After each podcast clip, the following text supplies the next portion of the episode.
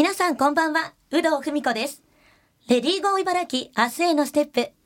この番組では、働く女性を取り巻く様々な課題にフォーカスし、女性が生き生き働ける社会について、リスナーの皆さんと一緒に考えていきます。さて、今回も、茨城県で働く女性を応援企画です。ゲストには、今週も株式会社常陽銀行人事部担当部長兼ダイバーシティ推進室長長山雅子さん、人事部ダイバーシティ推進室係長小林ひとみさん、平須リテールステーション栗原さやかさんをお迎えしております。皆さんよろしくお願いいたします。よろしくおよ願いいたします。先週は皆さんが働く常陽銀行についてお伺いしました。今週は会社独自の取り組みを詳しくお聞きしていきます。小林さん、常陽銀行には実際に働く女性に向けた支援制度がたくさんあるということなんですが、ライフステージが変わった際の制度なんかは具体的にあるんでしょうか？はい、たくさんある中で、まずあの女性で初めに訪れるライフイベントが結婚だと思うんですね。でその中であの2つあのご紹介させていただきたいのが、はい。並行独自の制度として配偶者転勤休職制度というものがあります。であの配偶者の転勤によってあの勤務可能なエリア外へ転居になった場合働き続けることって難しいと思うんですね。でそういった場合原則3年間にはなるんですけれども休職できる制度があります。あのご主人が単身赴任をするっていう選択肢もあるとは思うんですけれども、やはりご家族と一緒に暮らしたいですよね。ねあのまたあのご主人の転勤で自分の仕事をはい。退職しなければならないですとか単身赴任となって一人で子育てすることに不安を感じ続けて働くことが難しくなってしまうとかそういったことをこの制度を利用して解消できるのではないかなというふうに考えております。えー休職なのでキャリアが継続できるというところもメリットの制度です。えー現在なんですけれども並行で3名が利用しています。うーん。えーもう一つの制度としては、パートタイマー転換制度というのがありまして、はい皆さんライフスタイルっていうのは多様化してますしあのご自身が望む働き方ってその時その時で変化していると思うんですね。でそういった時に例えば今は家庭の時間を充実させたいですとか、えー子どもの時間子どもと過ごす時間をもう少し取りたいとかあとはあの介護に関してなんですけれどももう少し両親と過ごす時間を充実させて介護にあの時間を取りたいっていった場合なんですけれどもあの再び婚姻へ戻る前提でパートに転換することが可能になります。えこの制度のメリットは先ほどと同じなんですけれども、えー婚姻に戻る時に、えー退職した当時の処遇から始めることができるということでキャリアの継続をすることがメリットになります。なるほど。実際にキャリアの継続できる制度がたくさんあるんですね。はい。もう一つなんですけれども、あの結婚して、まあ、そのうちこう出産というあのライフイベントが、はい。あの出てくるかと思うんですけれどもそういった時にあの不妊治療などですね定期的な通院に関しても特別積立休暇を利用できるようになりましたので、まあ、今あの世間では保険料の適用も出てきたりとか、はいあの不妊治療にあの取り組むことが増えてきていらっしゃると思うんですけれどもあの柔軟にそういった働く働きながらもあの治療に専念もできるっていうところですね。なるほど。その他出産にまつわる制度っていうのは何かありますか？はい、あの女性だけではなくですね、はい男性の制度もこう充実していかなければいけないなっていうふうに思っている中でなんですけれども、まあ育休は女性男性関係なく取れる制度ではあるんですが。あの並行ではあの男性の育児休職の取得率っていうのが2020年度はが85.5%、すごい。そうなんですなっておりましてまたあのそういった中で育休の他に配偶者が出産しましたら5日間はい。5日以内にはなるんですけれども休むことができるの配偶者出産休暇制度というあの休暇制度があります。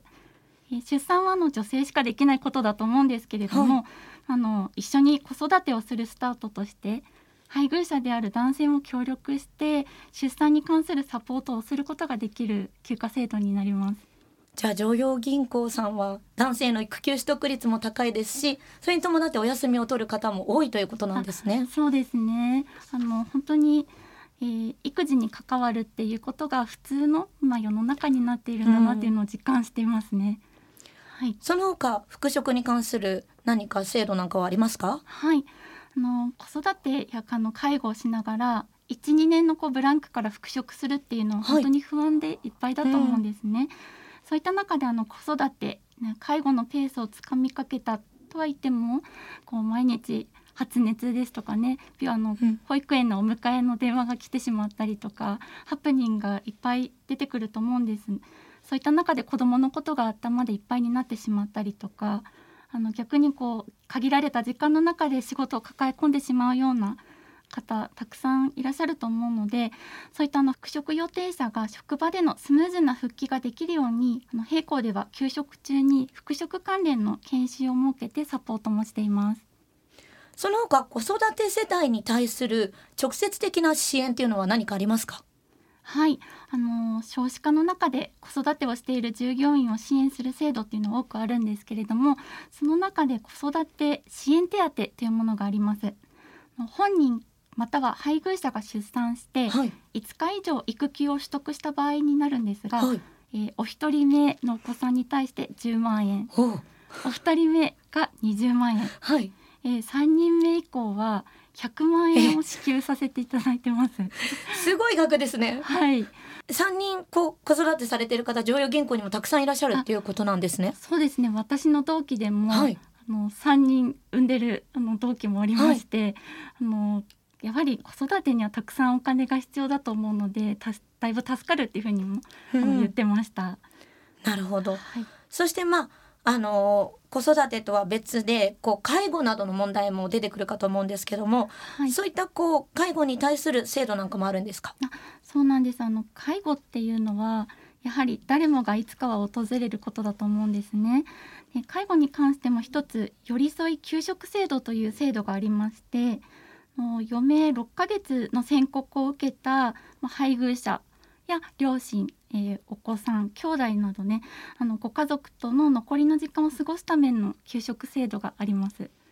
いやもう本当に今ね聞いていたらキリがないくらいたくさんの制度が出てきたんですが実際に皆さん活用されている制度があれば教えていただきたいんですが長山さんどうでしょうか？えっと、私は一番活用してるのはやっぱ休暇制度の中でも、時間で取れるタイムセレクト休暇というのがあるんですけれども、有給休暇を1時間単位で取ることができます。で意外にやっぱり病院であったりとか、はい。ちょっとどうしてもあの夕方早く帰ってっていうような時に、今までだったら早退とか遅刻っていうとやっぱりなんとなくこう周りにも申し訳ないっていう形がありますが、有給休暇として利用できることができるのですごくあの便利で使っております。いいですね、はい。栗原さんは何か実際に活用している制度ありますか？はい。私はフレックスタイムを使って子供は子供が急な病気にかかった時にいつもよりも少し早い時間で帰らせていただいておりますいや皆さんね実際に活用されていらっしゃるということですが最後に小林さん明日も頑張ろうと思えるために何か工夫していることがあれば教えてください。はい。あの私今日も手帳を持ってきているんですが、はい。本当にあの手帳にすべてを書き込んでまして、今もうスマホではい。全部トゥーズリストとか作れる世の中にはなっているんですが、ここにぎっしりですねやるべきことリストを書きながら、あのなんでしょう消し込むことではい達成感を得てるというか、やったことを全部こう消していくのがすごい嬉しくて。はい 残るとなんかこうモヤモヤして、はいまあ、絶対明日これ絶対終わらせようみたいなあの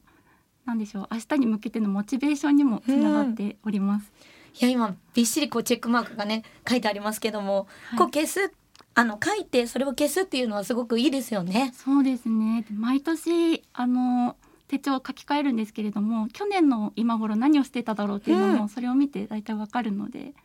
はい、役立ってます。素敵な方法をご紹介ありがとうございます。今日は株式会社上業銀行、長山雅子さん、小林ひとみさん、栗原さやかさんに会社独自の取り組みについて詳しくお話をお伺いしました。